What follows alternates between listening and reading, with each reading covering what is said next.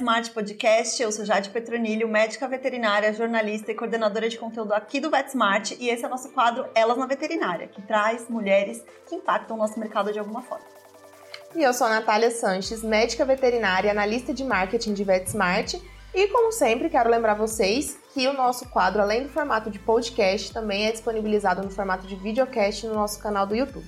Acessem e confiram todos os episódios. É isso mesmo, Nath. E hoje a gente está recebendo aqui uma das médicas veterinárias mais queridas do VetSmart e da nossa área em geral. Com certeza. A Malê. É, quem acompanha VetSmart sabe que a Malê é uma das nossas preferidas, né? Para gravar palestra, uhum. podcast, falar sobre todos os assuntos. E hoje a gente vai falar sobre a medicina veterinária, os desafios da carreira. Vamos, mais uma vez, nossa parceira aqui. Que bom que você aceitou o convite, mas a gente está muito feliz de ter você aqui hoje.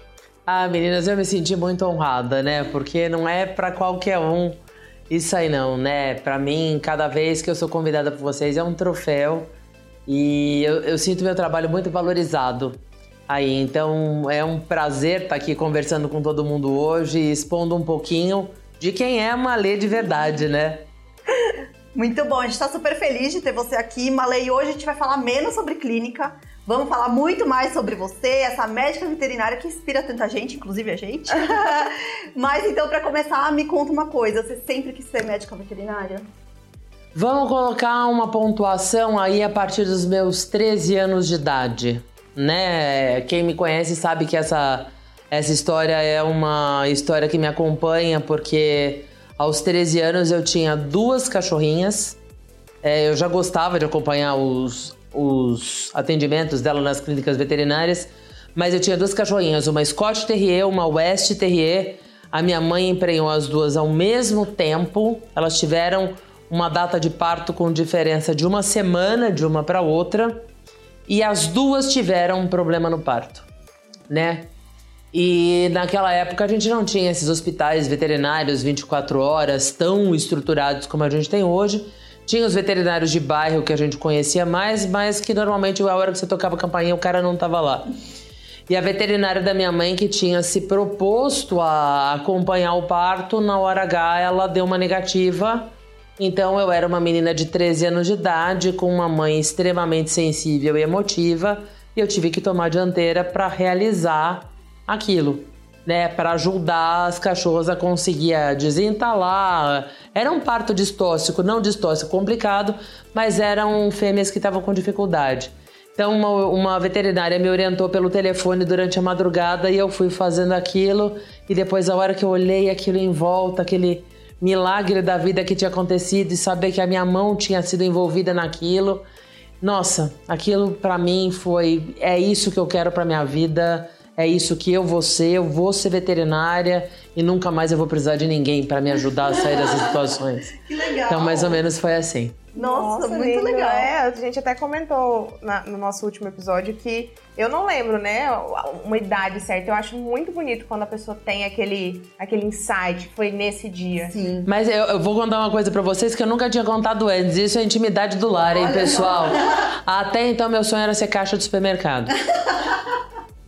Eu tinha comprado até uma caixa registradora de brinquedo. Eu queria ser caixa de supermercado porque eu achava lindo ficar passando produto e digitando, passando produto e digitando. Porque não era eletrônico na época, né? Não tinha código de barra. Era o meu sonho. Todo mundo perguntou: o que você quer ser quando crescer? Caixa de supermercado. Foi, foi um divisor de águas da minha vida. Foi o momento que eu mudei a minha vocação. Que bom, talvez a Malê fosse uma ótima caixa, caixa, mas com sim. certeza a gente sabe como médica veterinária é incrível. Exatamente. É, se ela fosse caixa, ela não seria nossa parceira, Exatamente. como é. Exatamente. Malei, você acha que nossa área mudou muito ao longo dos anos? Assim, se for considerar desde quando você se formou para hoje? Ah, a gente, é, eu não consigo nem dimensionar o quanto isso ficou diferente. É... Eu acho a medicina veterinária apaixonante, né? Mas eu vim de uma geração roots, Sim. né? De uma geração que não tinha ultrassonografia disponível. Era um exame que começava a ser realizado, então você queria saber se uma fêmea tinha piometra, a pergunta na anamnese era quanto tempo foi o último cio? É castrada ou não? Tá vomitando, bebendo muita água, fazendo muito xixi, era a mão no abdômen, palpava o aumento dos cornos uterinos, epiometria, ela vai para a mesa. Não tinha ultrassonografia, né? É, você fazia um exame neuroortopédico que falava, ele deve ter, e você localizava a lesão no seu exame neuroortopédico, ele deve ter uma extrusão de disco aqui entre L1 e L2, porque ele tem esse, esse e esse. Então eu lembro que a gente teve muitas dificuldades. Eu sou de uma galera que fazia fluidoterapia com agulha dentro da veia. O catéter começou a ser utilizado quando eu estava na residência e ele era caro. E a galera hoje joga catéter no lixo assim. Então, é, de pequenas coisas até exames extremamente complexos, como é, exame de biologia molecular, como PCR, ressonância magnética, as endoscopias todas, laparoscopia, cirurgia minimamente invasiva, tomo e todo o resto, essa medicina veterinária ela cresceu muito. Eu acho que é, para quem assistiu esse crescimento como eu, foi uma velocidade grande. Se eu comparar o meu ponto zero em 1991 com o momento que eu tô agora, vamos colocar 2021 para a conta ficar fácil, em três décadas.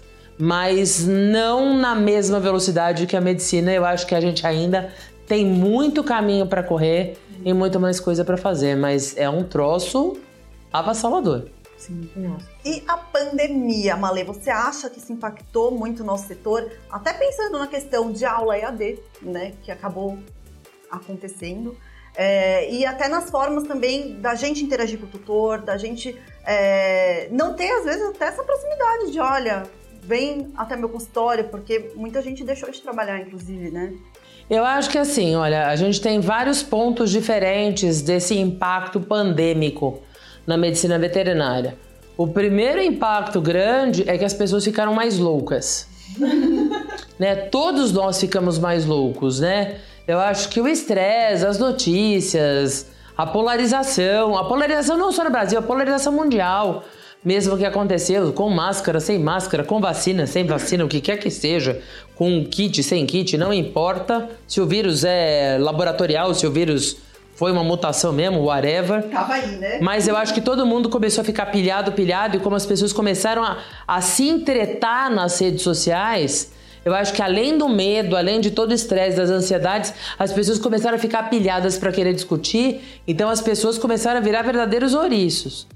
E esse teve um reflexo imediato dentro da, dos consultórios veterinários, né? Porque chegam pessoas, pessoas que não vêm tão controladas para a gente atender e que têm gatilhos muito rápidos para elas perderem o controle, mesmo sem que haja necessidade disso. Então, eu acho que um primeiro, um primeiro componente é esse. O segundo componente é que teve uma união muito grande dos animais com os indivíduos humanos durante a pandemia, porque ficou todo mundo restrito no mesmo espaço reservado. E aí a gente tem uma intimidade muito maior e uma humanização muito maior desses indivíduos e a gente começa a ter um tutor que começou a ficar mais observador do que ele era antes. Uhum. Porque ele não observava aquilo no dia a dia. Então agora ele está mais sensível para pequenas nuances. Então eu acho que esse foi um outro ponto. Agora, o ponto que aí a coisa ficou meio complicada é com relação ao ensino e ao nosso atendimento. Com relação ao ensino, eu queria falar em primeiro lugar. É, é, claro que a gente teve que se curvar porque a gente precisava ficar isolado e distanciado. E aí, quem queria fazer o uso do ensino à distância, deitou e rolou. Não era para ser uma coisa permanente, era para ser uma coisa temporária, era para ser uma medida de emergência. Mas tinha muita gente de olho e a gente ainda estava sofrendo uma limitação, porque eu não concordo que uma faculdade de ciências médicas, de ciências de saúde, é, seja teórica, tenha carga curta e seja à distância. Mas aí aquelas pessoas que realmente queriam fazer uso disso se aproveitaram e daí deitaram e rolaram nessa onda. O que eu observei dando aula à distância no período da pandemia, é que a coisa se tornou trágica. Uhum. Porque você percebe que tem um cara que tá com o nome dele escrito e ele não tá presente, nem de corpo presente. A câmera dele tá ligada, o cara não tá lá. As provas, eles comutam respostas para lançar. Então a gente começou a formar indivíduos que não têm formação. Porque eles não estão nem de corpo, nem de mente, nem de nada presente. Claro, a gente não vai generalizar porque existem pessoas que realmente aproveitam o máximo, mas você sempre tem os oportunistas que acabaram pegando uma carona aí no meio da história. O ensino que já ia de uma forma é, bem negativa, né? O ensino da veterinária que já migrava para baixo, ladeira abaixo no Brasil, é, por causa do grande número de escolas que a gente tem com má qualidade ele foi de mão a pior porque todos, todos os indivíduos começaram a se entregar a essas facilidades e eles perceberam um filão importante. Eu pago menos se eu ensino à distância, porque o cara grava uma aula e depois eu não preciso pagar o salário dele da presença dele de todos os dias. Eu pago pela aula que foi gravada. Então as empresas, que são as faculdades, começam a jogar menos dinheiro em investimento, começam a obter mais lucro e o ensino começa a ficar pior. Então a gente realmente percebe, eu percebo que até um determinado momento, até mais ou menos 2017, o ensino que já vinha vindo ruim, e eu falo isso porque porque eu sempre recebi estagiários, eu, eu sou docente há muito tempo, eu dou aula pelo país inteiro, então a gente percebe pelo nível de pergunta, pelo nível de dúvida, pelo nível de erro que os veterinários cometem como uma coisa estava acontecendo, você percebe que no momento em que a gente está agora, as pessoas que eu tenho encontrado pela frente, as dúvidas, os erros e as lacunas, eles estão grotescamente piores. Uhum. Isso é fato. Então eu acho que esse é um primeiro ponto a lembrar. O EAD veio, aí começou a atropelar com tudo, e aí o ensino deu uma derrocada maior ainda. E o último ponto, que daí eu queria puxar. Com a história do distanciamento e isolamento vem a telemedicina. Telemedicina dá para fazer para o médico humano? Até determinado ponto dá, porque eu tenho um paciente que fala para mim o que ele sente. Quando a gente fala em sintomas, muita gente fala que a gente não deve falar sintoma em medicina veterinária, porque sintoma é uma coisa subjetiva das sensações do paciente. Uhum. Só que se eu vou para o médico, eu falo, eu estou sentindo náusea, eu tô me sentindo enjoado, eu tô sentindo dor de estômago, quando eu como me dá dor de cabeça depois. Na medicina veterinária, os sintomas, eles são listados pelo tutor, que é a percepção que ele tem do paciente que está em casa. Então você vai fazer telemedicina, o gato não tá te falando, ah, não tá enjoado. Nem o cachorro, tô com dor de estômago. O tutor tá falando, eu acho que ele tem dor de estômago, eu acho que ele tá enjoadinho mas é, é o sintoma subjetivo com relação ao tutor. Só que sem examinar o paciente, eu não sei se ele tem uma formação no abdômen, eu não sei se ele tem dor, eu não sei se a dor é no abdômen ou se é na coluna. E daí essa telemedicina ela começa a ficar esquisita, porque eu preciso solicitar um número de exame escabroso, porque eu preciso fazer o kit Animal Planet I don't know. Como é que você faz o exame neurológico? A gente estava falando Sim. antes, o exame neurológico por telemedicina. O senhor pode tentar fazer a própria percepção inconsciente dele, por favor? Tira ele da mesa e tenta encostar a patinha dele assim na mesa para eu ver daqui. Gente, isso não dá certo. E a gente tem briga entre diferentes associações de classe, porque na verdade eu acho que a telemedicina ela não deve ser utilizada para medicina veterinária para todos os campos. Ela pode servir para um diagnóstico por imagem à distância por exemplo, mas ela não pode servir para eu clinicar uhum. para um paciente. E aí você junta as duas coisas. Talvez você um pega retorno, Sim, alguma coisa. Para o cara reportar, por exemplo, eu, eu colhi, eu solicitei exames de um paciente, esses exames vieram e eu quero retornar para esse tutor. Olha, você vai precisar fazer isso, isso e isso. Não tem receita, mas eu tenho orientações para fazer ou explicações. De repente, isso dá para fazer dessa forma. Mas não abordagem sem o paciente na minha mão.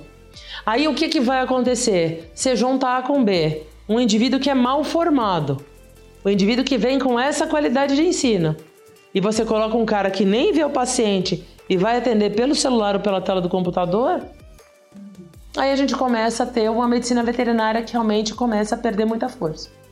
E é isso que eu tenho assistido atualmente. E acaba fortalecendo a desvalorização que todo mundo já reclama, né? Sim, e aí o que, que acontece? Ah, você tem um cara que você acha que ele quer pagar quanto por hora de atendimento de um indivíduo, uhum. sendo que ele pode ganhar o valor de uma consulta inteira se ele atende, se ele atende por via eletrônica. Então aí, aí o que acontece? Não adianta o veterinário depois querer chorar que o cara tá oferecendo para ele um plantão, um plantão de 12 horas, oferecendo para ele 40 reais. 40 reais pelo plantão, não é nem 40 reais a hora. A hora. Né? Então eu acho que realmente essa desvalorização ela, ela acaba sendo cada vez mais descarada. Sim. Bem, Malê, e hoje, falando de medicina felina, você é referência. E a gente vem percebendo um crescimento muito grande de um interesse dos recém-formados em se aprofundar na, na medicina felina. É, se você pudesse dar uma dica para quem quer entrar nessa área. É, eu vou dar uma dica para quem quer entrar em qualquer especialidade. Não existe um bom especialista sem que seja um bom clínico geral antes. Você não pode ser especialista sem você ser bom no básico né? Você não faz a faculdade sem você ter feito. Na minha época era primário, ginásio, colegial. Agora eu já nem lembro como esse negócio chama. Eu acho que é ensino fundamental, ensino fundamental e ensino médio. Senhor da não era, mas... Senhor, Senhor da Glória, desculpa aí. É que eu sou velhinha, né, gente? Faz cinquentinha esse ano. Então, assim, é... não adianta as pessoas quererem sair da faculdade, fazer um curso de especialização.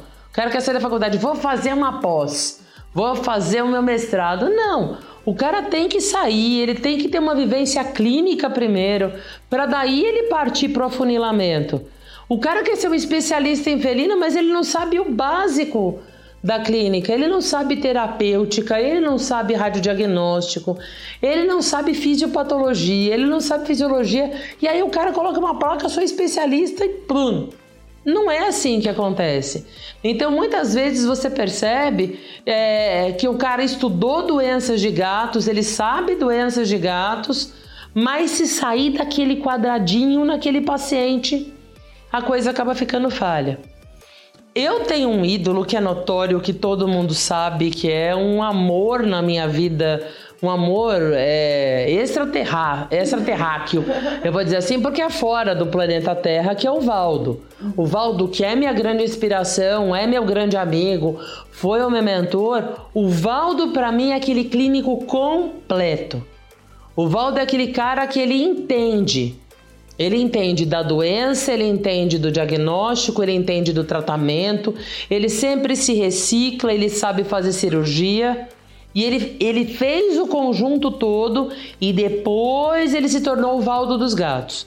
Quando eu comecei a trabalhar com o Valdo, o Valdo atendia cachorro. Ninguém sabe, mas ele atendia cachorro. Lembro do Valdo vacinando Lhasa Apso, castrando Rottweiler. Ele anestesiou para fazer uma piometra numa chau-chau. Então, pessoal, eu acho que a gente precisa ter essa ideia. O todo vem antes e depois a gente afunila, depois a gente melhora. A gente vai especificando mais para frente. E uma outra coisa que eu acho que é importante lembrar é que a gente tem duas vertentes. O cara que vai migrar para especialidade e o cara que vai fazer a pós-graduação em estrito senso. Quem vai fazer mestrado, doutorado, livre docência é o cara que é pesquisador, quer trabalhar com pesquisa e ensino dentro de uma universidade.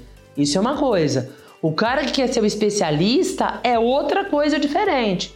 Então as duas coisas não se fundem. Uhum. O especialista é um cara que vai atender mais daqueles casos e entender muito daquele assunto. Mas não necessariamente ele tem que ser um cara ligado à produção científica, trabalho e tudo isso. Agora o cara que quer fazer mestrado, doutorado, é um cara que quer ficar dentro da universidade. E aquele cara que fica mais quadradinho. E de vez em quando o cara pode ter os maiores títulos do mundo, mas ele pode não ser bom no atendimento daquela área, de tanto que ele afunila. Acaba fugindo da prática, né, Malê? Não tem essa vivência. O ideal seria aliar as duas coisas. Mas não é que todo indivíduo vai ser assim. Mas uma coisa que a gente precisa lembrar é que uma coisa é você ser um especialista e outra coisa é você ser aquele docente que segue uma área mais uma, uma, uma linha um pouco mais estreita. Então a gente também tem essas oportunidades quando você está dentro da faculdade para você ir vendo o que você gosta. Você gosta de medicina felina. Ah, eu quero fazer um mestrado com gato. Você vai fazer mestrado com gato, nem sempre você vai aprender tudo que você quer de gato no mestrado com gato. Talvez durante o mestrado inteiro você nem veja um gato. Exatamente. No curso de especialização, você aprende geral a respeito da espécie. Mas para fazer um curso de especialização, eu acho que o indivíduo primeiro tinha que ter um pouco mais de prática clínica para aproveitar um pouco mais depois. Agora, tem curso de pós-graduação que as pessoas começam a fazer e ainda nem saíram da faculdade. Sim. O cara tá no oitavo do semestre e já tá fazendo curso de pós-graduação, que é outra coisa que eu também acho um contrassenso. Uhum. E trazendo agora um pouco para o nosso quadro, né, que fala muito da atuação das mulheres na veterinária, você acha que a gente acaba sofrendo mais pressão no dia a dia do que os homens? Sinceramente, não eu nunca sofri. Uhum. E olha que eu andei, inclusive, por outras vertentes da veterinária antes.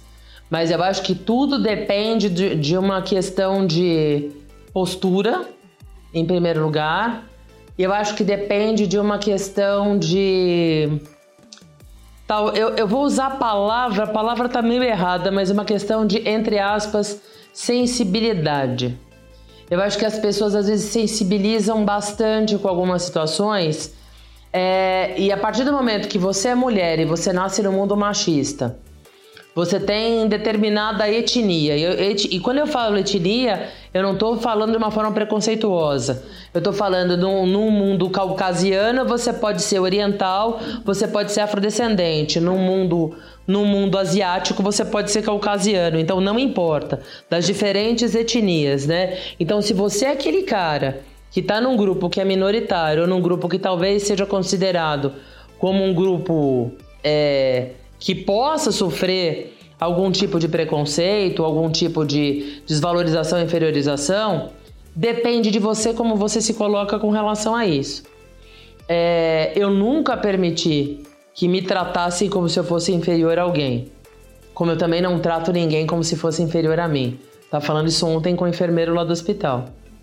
Né? É, quando eu trabalho no, eu trabalho num hospital grande, né? Então assim, os enfermeiros, o pessoal da faxina, o pessoal da recepção, pessoal da contabilidade, as veterinárias, os especialistas, para mim é todo mundo a mesma panela. Nós somos todos colaboradores. Eu não estou nenhum degrau acima de alguém, nenhum degrau abaixo. Todos necessitamos do mesmo respeito, das mesmas gentilezas, da mesma educação. A única coisa é que eu tenho que me reportar a um chefe que eu tenho e a ele eu devo explicações. Só, é a única diferença que tem. Agora, eu nunca sofri em nenhum momento da minha vida um cara me desvalorizando o salário ou a posição ou pelo fato de eu ser mulher. E eu acho que muito é por uma questão de postura, porque eu chego e eu me imponho.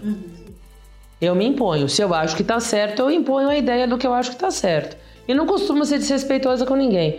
Então eu acho que a gente tem, a gente tem muitas vezes isso. Agora é claro que existem outros âmbitos dentro da medicina veterinária que talvez dentro de uma empresa, Talvez, é, dentro da universidade eu não vivi isso, de verdade, é, isso eu não vivi. Mas às vezes dentro de uma empresa, às vezes através de uma, dentro de uma multinacional, talvez dentro de outras regiões, lidando com grandes animais, a mulher realmente ela sofre um impacto muito maior. Uhum. Porque existem cargos de chefia que a gente sabe que os homens às vezes eles são colocados na ponta da escala. A gente sabe que existem é, cargos iguais que têm salários diferentes. E aí você não tem muito como dizer. A partir do momento que você falou sim, eu aceito esse emprego e o outro cara que está do seu lado recebe mais que você para o mesmo cargo que você aceitou, você entrou ali e você baixou a cabeça para aquelas condições. É, é um mundo meio estranho. Mas dentro da clínica veterinária, isso realmente eu não senti. Aliás, eu acho que as mulheres dominam bastante Sim, a clínica veterinária. Cada vez a gente é maioria também, né? Eu acho que as mulheres dominam bastante a clínica veterinária. É, é, é, é um mundo é um mundo da Mônica e da Magali, não do Cebolinha e do Cascão. Legal. Bem, já que a gente entrou nessa questão da sua atuação, né, da sua área de atuação, você dá aula, você faz atendimento, não só em um hospital, mas você participa de congressos, você faz palestra, podcast, tá sempre aqui com a gente. Ale, como que você dá conta de fazer isso tudo? Então vamos lá. né? A, a primeira coisa começa que você tem que ter um cérebro como o meu e não é todo mundo que tem um cérebro doente como esse. eu tenho hiperatividade, eu tenho TDAH, pessoal. TDAH grave, grave, grave descoberto tardiamente, só com 43 anos de idade. Quem tem o grau de hiperatividade que eu tenho, você tem que ocupar o seu cérebro 28 horas por dia. Senão você enlouquece. De verdade. Então, tudo que vem, você fala assim: eu faço, eu dou conta, eu faço, eu aconteço, eu escrevo, eu monto, eu gravo, eu corro de um lado para o outro, eu fico desesperada porque às vezes eu não vou chegar a tempo. Então, acontece, acontece. De vez em quando as coisas não dão certo, às vezes elas não dão, né? Porque realmente a gente se sobrecarrega, mas é um preço que a gente paga por ter nascido com um cérebro diferente e pelo fato de você só ter descoberto isso muito tardiamente. E chega uma hora que as drogas que a gente toma para resolver isso, as drogas no bom sentido, né, os fármacos que a gente toma para resolver isso, eles atenuam, mas eles não conseguem mais consertar comportamentos que se tornaram comportamentos seus.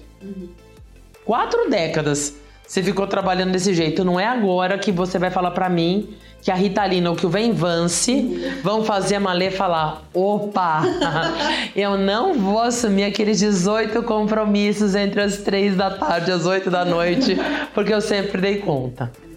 Né? Então isso, isso é um pouco complicado, mas.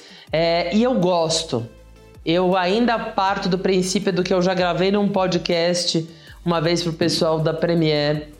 É, que até que se prove o contrário, a vida é uma só, ou pelo menos eu, como uma lê, vou ter essa. E eu acho que eu preciso viver ela ao máximo, eu não sei quando eu vou ter outras oportunidades. E, e, eu tenho uma tatuagem no meu braço, que é do filme Sociedade dos Poetas Mortos, tá escrito Carpe Diem, que é viver cada momento como se ele fosse o último. E eu ainda faço parte dessa filosofia. Então tudo que me dá muito prazer, que me dá muito barato, que me faz feliz, eu sugo a essência da vida toda. Então eu adoro fazer o que eu tô fazendo. Então se eu gosto, eu curto, eu absorvo. Só que realmente aos 50 anos de idade chega um momento que você percebe que o motor do carro de vez em quando começa a engasgar e aí você tem que começar a dar uma negativa. Então, por exemplo, você tem que diminuir os atendimentos que você faz. Então, talvez não dê mais para atender em vários lugares diferentes, você precise restringir a um só. Talvez eu não possa mais aceitar todas as palestras que eu dava antes para todas as semanas acadêmicas da veterinária.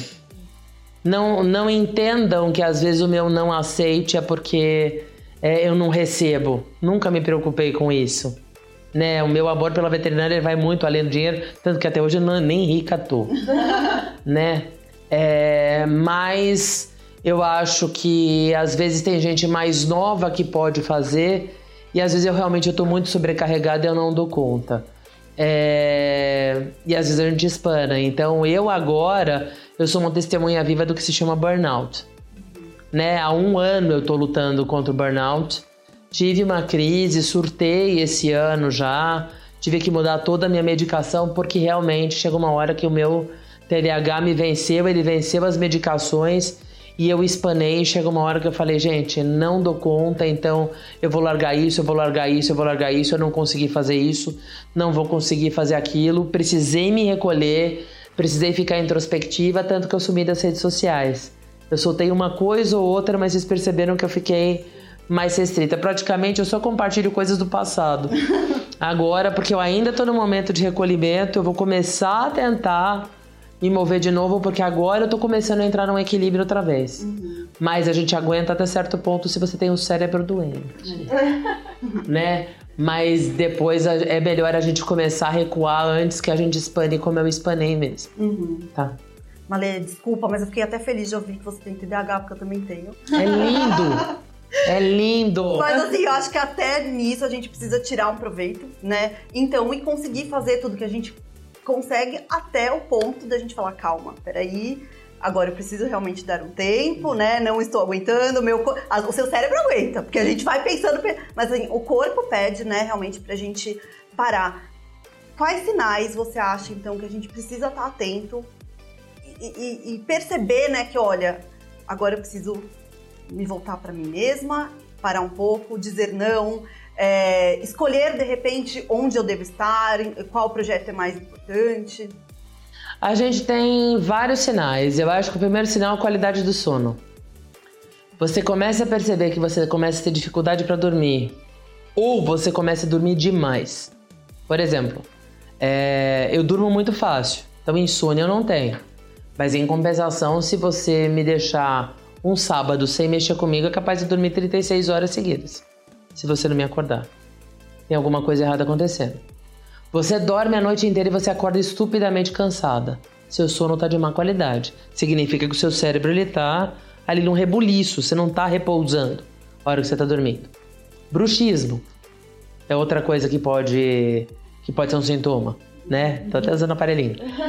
É, então, tô, tô- tô mostrando pra vocês várias coisas.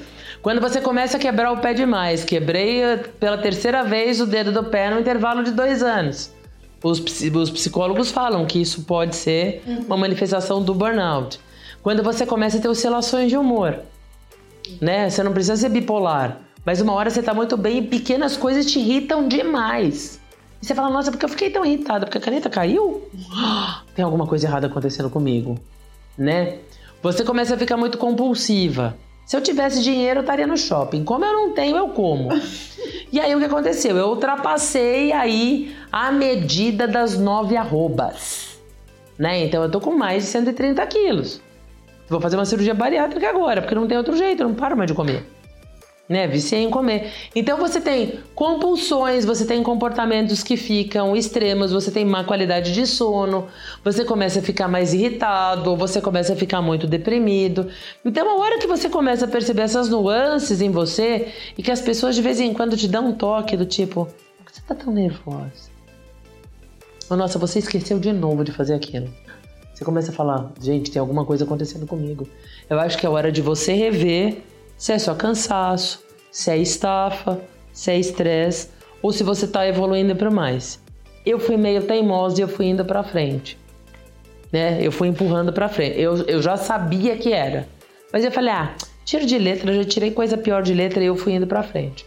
Até o dia que eu tive um surto dentro do meu carro. O dia que eu tive um surto dentro do meu carro, eu falei, Senhor, agora para. Agora para. Agora é hora de eu falar pro pessoal. Pessoal, meu psiquiatra me ajuda, me ajuda a avisar para as pessoas que não não tenham como continuar. Desculpa, vou parar por aqui. Desculpa, tenho que declinar do convite. E eu vou dizer para vocês, para quem me conhece, a coisa que mais me dói é falar não para alguém. Sim. A gente tem falado muito sobre isso, Sim, né? Que a gente tem muita sim. dificuldade de É falar um- não. A gente não sabe se é. A gente sabe, a gente sabe que é da mulher. A gente tem uma dificuldade de falar não porque a gente quer fazer, a gente quer ajudar, a gente quer fazer acontecer, quer cuidar, quer que tudo saia perfeito.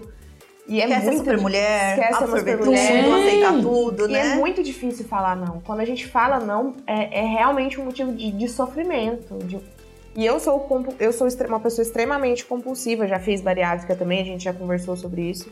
E quando eu começo com um pensamento, e eu falei não, e aí eu começo a. a- a- a- a- e não sai da minha cabeça. Aquilo ali fica, fica, fica, fica e faz mal, e realmente o corpo reage ao pensamento compulsivo porque você falou não. Eu, eu, eu fico lotada de culpa. Lotada de culpa. E no caso do TDAH, Malê, eu acho que é ainda pior, porque o não pra gente não existe. É claro que Exato. não dá conta. É óbvio. Imagina, entendeu? É óbvio. Eu, eu vou encaixar, não, eu tenho aqui 20 minutos, vou... Hoje, hoje mesmo, eu falei, vou fazer a pauta da Malê. Sentei em 15 minutos, fiz a pauta, a Malê chegou. Então, assim, é como funciona o nosso cérebro. Vai dar um jeito? Vai. Às vezes dá errado, às vezes pode não ser da melhor forma possível. Mas o não pra gente praticamente Não, outro dia assim, Malê, será que você pode colher um líquor? Posso. Malê, tem um paciente aí que precisa colher uma citologia, não tem ninguém pra colher. Pode? Posso. Tem uma tutora que precisava passar hoje porque ela tá muito preocupada. Será que você encaixa? Encaixo. Pode colocar na hora do seu almoço? Pode. Aí a hora que eu fui ver, eu tava saindo do hospital, eram 10 horas da noite, minha hora de saída é às 6. E não é que eu tinha atendido uma emergência, tinha tido uma cirurgia. Foram as coisas que eu fui colocando porque dá. Sim. Você pode dar uma olhadinha? Sim. Você discute esse caso comigo? Sim. Você não sei o quê? Sim. Você troca um Celta por uma caneta? Sim. Mais ou menos por aí. É o, é o TDAH. Mas agora que vocês sabem dessa informação, não abusem. Respeito. É. Vou, vou controlar o meu pedido pras duas agora. É. Aumentando vem Vansen, três. Pelo amor de Deus. o preço que é, então, Malê, não dá, né? Não, e ele tá, e ele tá assumindo do mercado, né? Aí outro dia fui comprar, aí a moça da farmácia virou pra mim e falou assim: Você sabe que você pode tomar um conserta, né? Eu falei, então, conserta não Já não conserta. conserta. Aí ela olhou pra mim e eu falei, meu estágio é grave. E se eu fosse você, tomava cuidado, porque eu posso ter um surto agora. Ela deu um pulo pra trás. E eu falei, pegadinha do malandro. Muito bom. Porque eu já tô há três dias sem tomar. Eu já tô há três dias sem o Aldol. Ai, ai. Bem, aproveitando essa questão, que dicas você pode dar para quem se vê não só nessa, nessa, nessa carga excessiva de trabalho, mas também sofrendo com a, com a questão da desvalorização? Acho que, que junta tudo muito, né? Vir- tudo vira um muito. Tem alguma, alguma dica? Eu acho que a primeira coisa é você se valorizar mesmo. Eu acho que a primeira pessoa que tem que se valorizar é você. É, e é claro, tem pessoas que têm necessidades maiores que outras. Tem pessoas que podem negar empregos, podem recusar empregos. E tem pessoas que não vão poder recusar. Então é claro que eu não vou ser injusta de falar. É simplesmente você falar não se você achar que é injusto. Porque às vezes para uma pessoa um salário de 800 reais faz uma diferença. 800 e nada faz uma diferença grande. Mas eu acho que a primeira coisa é procurar um lugar onde você tenha um pagamento que seja um pagamento pelo menos razoável, pelo menos próximo ao justo do trabalho que você faz. Um lugar que respeite você, que você perceba que existe um respeito mútuo, mas principalmente dos patrões com relação aos veterinários, porque isso é uma coisa que o veterinário tem que lutar contra, ele não pode se submeter a determinados tipos de situação, porque enquanto a gente se submete, aí realmente eh, existem sistemas quase escravagistas que não vão parar. É, eu acho que a gente tem que realmente, todos nós temos que ter é, esse feeling do até onde eu posso ir, eu consigo até tanto e tentar não ultrapassar esses limites, né? E uma coisa que eu tenho percebido bastante, gente, vai parecer uma coisa pré-histórica mesmo para todo mundo, mas tô pouco me importando. Eu acho que a gente está ficando cada vez mais paranoico, a gente está ficando cada vez mais esquisito como ser humano por causa do excesso do uso do apetrecho celular. É, é muito estranho você entrar numa sala e você ter cinco pessoas sentadas no mesmo ambiente, cada uma digitando meu celular, cada uma, cada uma num mundo diferente e muitas vezes sem essas pessoas é, se comunicarem entre si. E a gente tem vários estudos científicos que falam que a própria luminosidade do aparelho tem criado estímulos diferentes do sistema nervoso. E talvez isso explique porque a geração de agora é uma geração que tem mais problema ainda com aprendizagem e tem mais problema ainda com atenção. Né, do que a minha geração teve. E eu até posso ser uma, eu até posso ser uma pessoa meio atrapalhada nesse sentido, porque desde pequena eu fui muito viciado em jogo eletrônico. Então, se o joguinho era um Simon, que é o Genius, ou se o joguinho era um joguinho da Nintendo, ou se o joguinho era um Atari, não importa. Tinha um joguinho em algum lugar e se não tinha um joguinho, eu jogava sozinho o banco imobiliário. Porque o cara com TDAH faz isso. Ele joga os seis pinos do banco imobiliário sozinho. e ainda rouba pro pino azul. É, então eu acho que a gente precisa tomar um pouco de cuidado com esse momento em que a gente começa a se individualizar demais. Porque a gente, quando o coletivo tá junto, as pessoas prestam mais atenção na gente, a gente presta atenção nos outros. Eu acho que uma dica muito interessante: aquilo que desagrada muito em algumas pessoas, talvez seja o que em você te desagrade. Então eu acho que de vez em quando, quando você começa a olhar para o outro com um olhar muito crítico, você tem que bater, rebater aquilo em você para verificar se aquilo não é uma característica sua que te desagrada, mas que você está apontando no próximo. Porque é justamente de projeção. Então, são coisas que a gente precisa olhar, porque quem normalmente embarca muita coisa para fazer, além de um cérebro extremamente doido para ocupar espaços, está tentando não pensar em problemas, porque é um mecanismo de fuga também. É um vício. Tem gente que vai usar droga, tem gente que vai usar o cigarro, tem gente que vai beber, tem gente que vai se ocupar de trabalho em excesso. Então, talvez isso também seja um alerta importante para que talvez essa pessoa procure ajuda e procure preencher a vida com outras coisas que deem prazer, uhum. né? Porque o trabalho ele pode dar prazer, mas ele sobrecarrega bastante. E o prazer, por mero prazer, não. Ele só te satisfaz. Verdade. Malê, como que você acha que a gente, como médicos veterinárias, pode fazer para que a vida dos animais seja melhor? Olha. Falou bastante da nossa vida, né? Da nossa saúde mental e pensando nos animais. Eu acho que o mundo seria tão melhor se os homens não tivessem nele, mas isso a gente não vai conseguir. É, é porque eu acho que os animais eles são seres extremamente superiores, né? Isso é isso é fato, isso é uma coisa, isso é uma coisa absurda, mas o que eu acho que a gente precisa é ter muito conhecimento.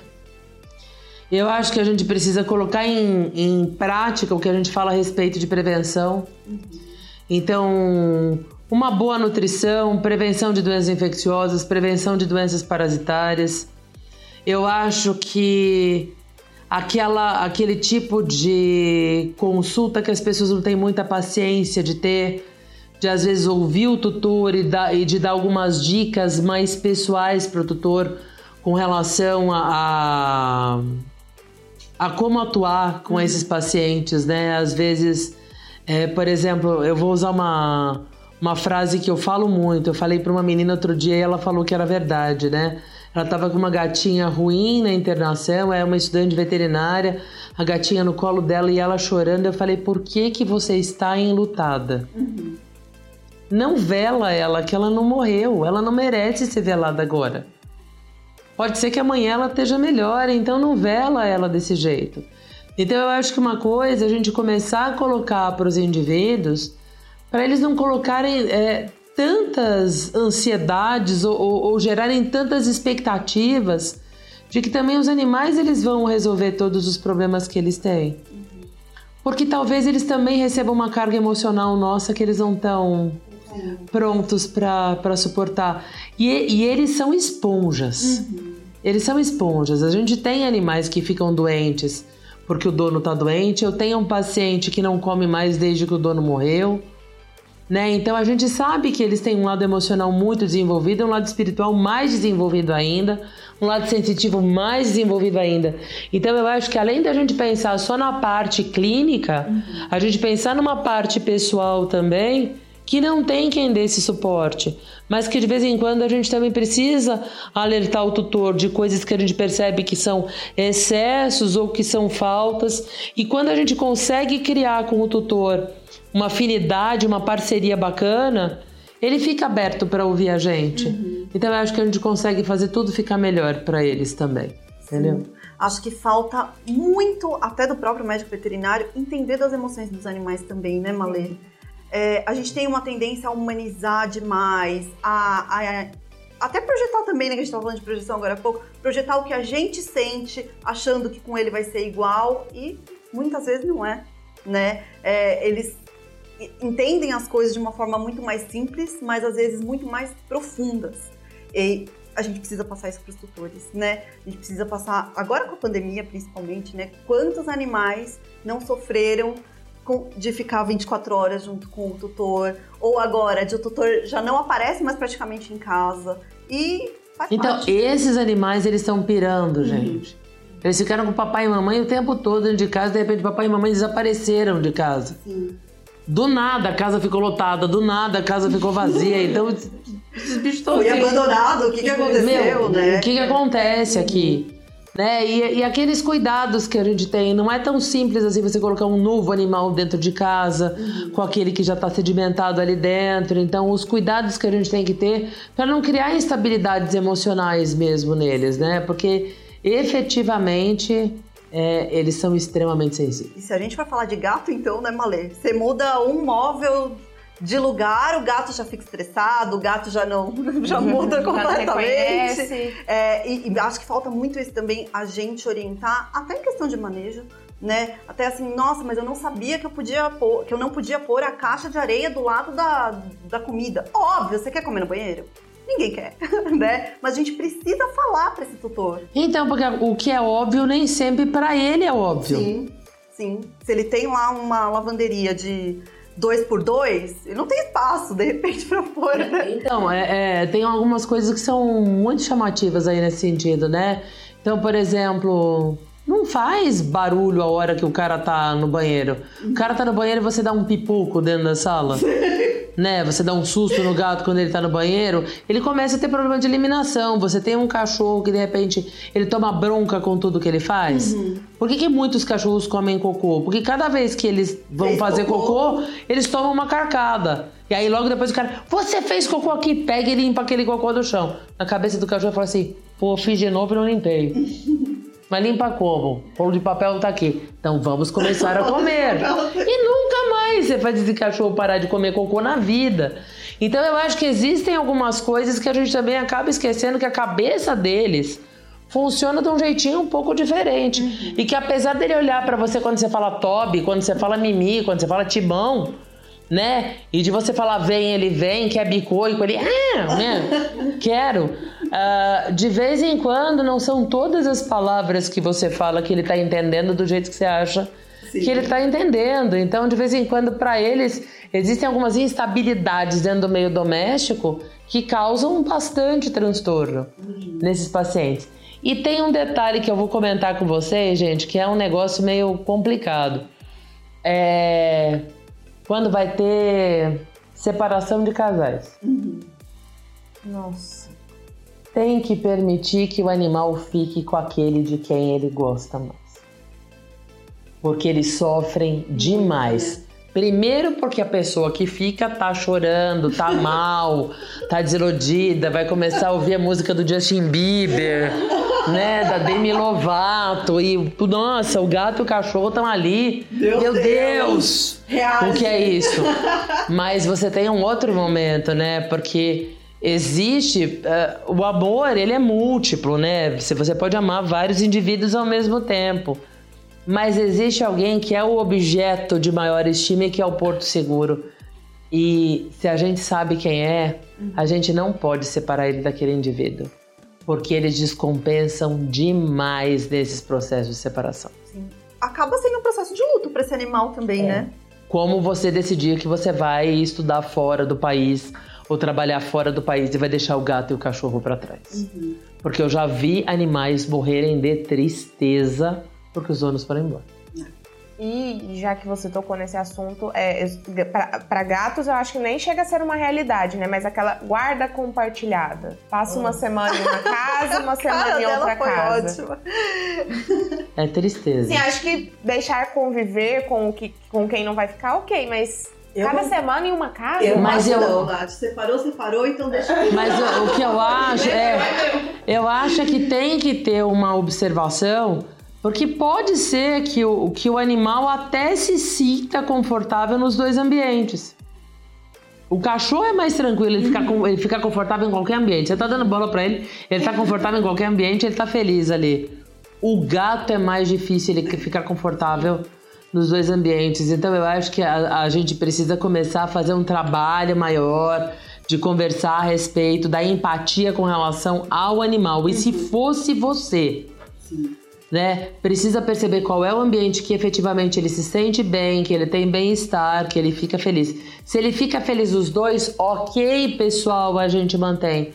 Mas vamos ver se dá para manter esse esquema, porque não é todo paciente que fica bem, não. Uhum. E tem muito gato com muita coisa de síndrome de Pandora, hipertensão, obesidade, diabetes, tricotilomania, doença respiratória, a própria cistite, doença inflamatória intestinal é, e outros quadros cutâneos que são relacionados justamente a esses desajustes mesmo. Sim, uhum. com certeza. Bem, então a gente falou como fazer o, o como nós médicos veterinários podemos fazer para que a vida do animal seja melhor. E o que, é que a gente pode fazer para deixar a medicina veterinária no geral melhor? Amar a medicina veterinária com paixão. Começar a tratá-la com respeito é, e com a dignidade que ela merece. Para mim, ela é uma das maiores áreas. É, eu acho que é uma área, uma área médica que é completa, porque a gente lida, a gente lida com o conceito de One Health, né? Então a gente lida com saúde única, a gente lida com saúde humana, a gente lida com saúde pública, A gente lida com produção de alimento, a gente lida com a parte farmacêutica, com tecnologia de produtos de origem animal, inspeção, clínica veterinária, cirurgia. E dentro da clínica veterinária da cirurgia, todos os desdobramentos de todas as especialidades médicas que existem, fora todas as especialidades que a gente tem dentro dos animais de grande porte. Me desculpem se eu esqueci alguma coisa, mas a gente tem reprodução, a gente tem a parte de cirurgia, a gente tem a, a parte produtiva, mas é que já me faltam dados nessa altura do campeonato. Mas eu acho que a primeira coisa é a gente entender que a medicina veterinária, para ela ser considerada uma grande carreira, uma grande ciência, uma grande área, quem é médico veterinário tem que respeitar a medicina veterinária e tem que fazer ela ficar, ela, ela ser engrandecida. Então, é essas coisas que acontecem, a gente vai ter que dar a volta e a gente vai ter que contornar de alguma forma. Seja cada um de nós individualmente se jogando e estudando e dando o nosso melhor, não sendo medíocre. Ah, é, é, eu faço isso porque isso já me satisfaz. Não, o mínimo não pode satisfazer. Isso chama mediocridade. Então eu acho que você tem que cada vez ir querer ir além, cada vez você tem que querer superar, tem que querer ser, o me ser melhor e ser o melhor. Na sua cabeça você tem que querer ser o melhor, porque é assim que você se supera cada dia. Você atende melhor, você tem mais qualidade de serviço, você tem mais clientes para você, mais pessoas disputam a sua presença. É, quer que seja, seja para dar aula, seja para atendimento, seja para operar, seja para qualquer coisa, para fazer qualquer coisa. E eu acho que uma coisa que o veterinário tem que aprender é que existem momentos como aconteceram na pandemia, em que existem situações em que o veterinário é colocado como membro de, como um, um protagonista de chacota, quando o Ministério da Saúde fala que vai convocar os médicos veterinários para força-tarefa para ajudar na triagem dos pacientes com Covid, é, a gente de repente receber a gozação de outras áreas, a gente tem que fingir que a gente não percebeu, vai para frente e mostra o que a gente se presta. E não médico veterinário ficar tirando sarro e fazendo piadinha se a gente vai aferir temperatura retal é, ou outras piadas nesse sentido. Porque o grande problema da medicina veterinária é que nós estamos padecendo de falta de ética, falta de autoestima e falta de amor à profissão. Se a gente não tem essas três coisas, pega a carrocinha e vai para um outro lugar, porque a medicina veterinária precisa de quem a valorize. Eu acho que é assim. Nossa, é, é, é você falou, eu até lembrei de um, um, um fato assim que eu sou muito indignada. A gente não consegue ser vacinado para algumas coisas em posto de saúde, mesmo apresentando a carteira, porque eles não consideram profissional da saúde. Gente. Mas, gente, aí, a, a, aí que a gente tem um problema, eu também fico indignada e eu também eu luto contra. Mas dá uma olhada nas coisas que a gente faz. A gente prescreve drogas que são proibidas, a gente faz é, receitas por baixo do pano, a gente faz antibiótico de uma forma desmedida, como não deveria fazer. A gente de vez em quando faz umas coisas e as pessoas olham pra gente e de vez em quando olham pra gente e falam: esse cara não é sério. Uhum. Então, o, o, o, cara que arranca dente com buticão na banca de jornal talvez seja considerado melhor profissional de saúde do que a gente. Então é por isso que eu falo, a gente agora que começa com esse ensino que começa a declinar, com, com esse EAD que agora corre solto é, para o ensino da graduação, a gente precisa começar a melhorar isso porque a gente precisa se valorizar. E eu sinto uma falta de força do veterinário em se valorizar. O veterinário não se valoriza porque ele mesmo faz piada em cima da condição. Ele simplesmente reclama no Facebook e parou por ali. Não, a gente vai, por exemplo, te chamam para uma mesa, me chamaram para uma mesa de debate com a doutora Margarete no Rio de Janeiro, uma mesa de debate com outro cara importante de Minas Gerais. Então, por quê? Porque a sua postura de vez em quando, aí você vai lá, eu tenho que sair da malê, né? Tem que incorporar outra pessoa. Aí entra, sei lá, a Fátima Bernardes. ela entra aqui porque eu preciso ficar séria e simpática, me conter, muita ritalina nessa hora. Daí eu preciso me conter, não fazer nenhuma piada, eu preciso falar sério e mostrar. Nós, médicos veterinários, entendemos de Covid-19, entendemos de replicação viral, entendemos disso. Uhum. Não é aquela coisa, ah, eu tenho um animal que está com determinada doença, eu vou fazer um, estimulante, um estimulador de imunidade para ele.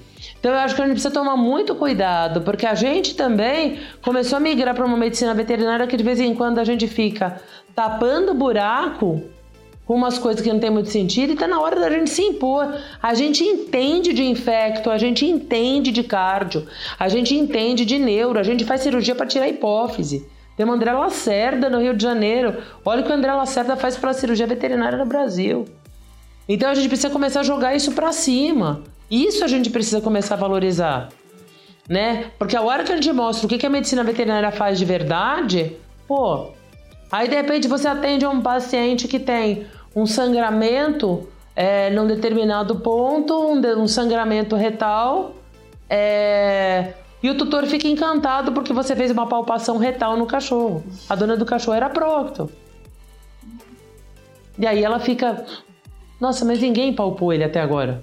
E você fala, hum, ok, né? É a primeira coisa que eu faria para quem tá tendo sangramento ali por trás. É fazer uma palpação. Então, o mínimo ele falta. Mas eu acho que a gente precisa tomar muito cuidado com isso, porque como você mostra que você é um bom profissional? Atuando de forma decente. Então, dentro da ética, atuando bem, conhecendo muito bem e executando um bom papel, porque depois isso vai passando no telefone sem fio. E aí a medicina engrandece, não fazendo as coisas e caindo nesse mundo mundano é, em que a gente está rolando atualmente, entendeu? Eu acho que a gente precisa melhorar muito a nossa, a nossa conduta. Você precisa aprender a brilhar. Porque daí os caras chamam a atenção. Nossa, veterinário faz isso. Não sabia que veterinário fazia isso. Faz. A gente faz. E faz, ó, há muito tempo. A gente colhe líquor, a veterinária faz tomografia? Faz, há muito tempo. Ressonância? Há muito tempo. Né? Então eu acho que isso a gente precisa começar a, a entrar. E uma assim, e para concluir uma coisa que eu acho que é importante, né?